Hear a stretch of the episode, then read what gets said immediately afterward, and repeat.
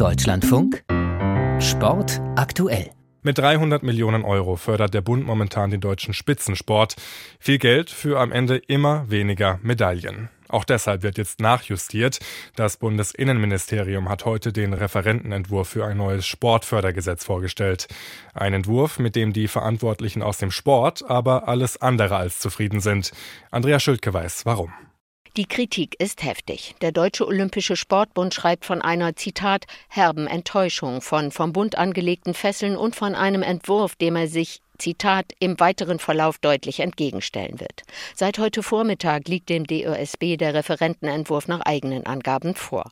Eigentlich hätte das Papier bereits vor zwei Tagen fertig sein sollen. Heute kam das Ganze dann überraschend für den DOSB offenbar auch, was den Inhalt betrifft. Vieles aus dem Entwurf ist über das erste Grob und dann das Feinkonzept längst bekannt. Zentraler Punkt eine unabhängige Agentur in Form einer Stiftung. Die soll unter anderem die Mittel für die Förderung des Spitzensports in Deutschland Deutschland in Zukunft transparent vergeben und sich unter anderem an potenziellen Erfolgen orientieren. Ein Stiftungsrat und ein Fachbeirat sollen den zweiköpfigen hauptamtlichen Vorstand unterstützen und überprüfen. Bund, Länder und organisierter Sport sind in den Gremien vertreten, mit der gleichen Anzahl von Sitzen, aber unterschiedlich verteilt. Im Stiftungsrat hat das BMI das letzte Wort.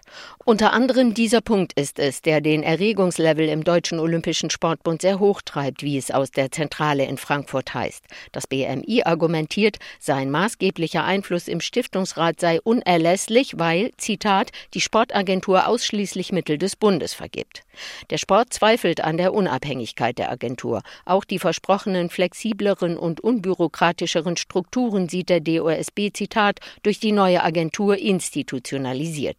Der Staat fördert den Spitzensport aktuell mit 300 Millionen Euro aus Steuermitteln. Ziel, mehr Medaillen bei internationalen Titelkämpfen Wettkämpfen und Olympischen Spielen. Um dieses Ziel zu erreichen, gab es in den vergangenen Jahren zahlreiche Versuche. Keiner hat gefruchtet. Jetzt soll die Spitzensportförderung in Deutschland zum ersten Mal auf eine gesetzliche Grundlage gestellt werden.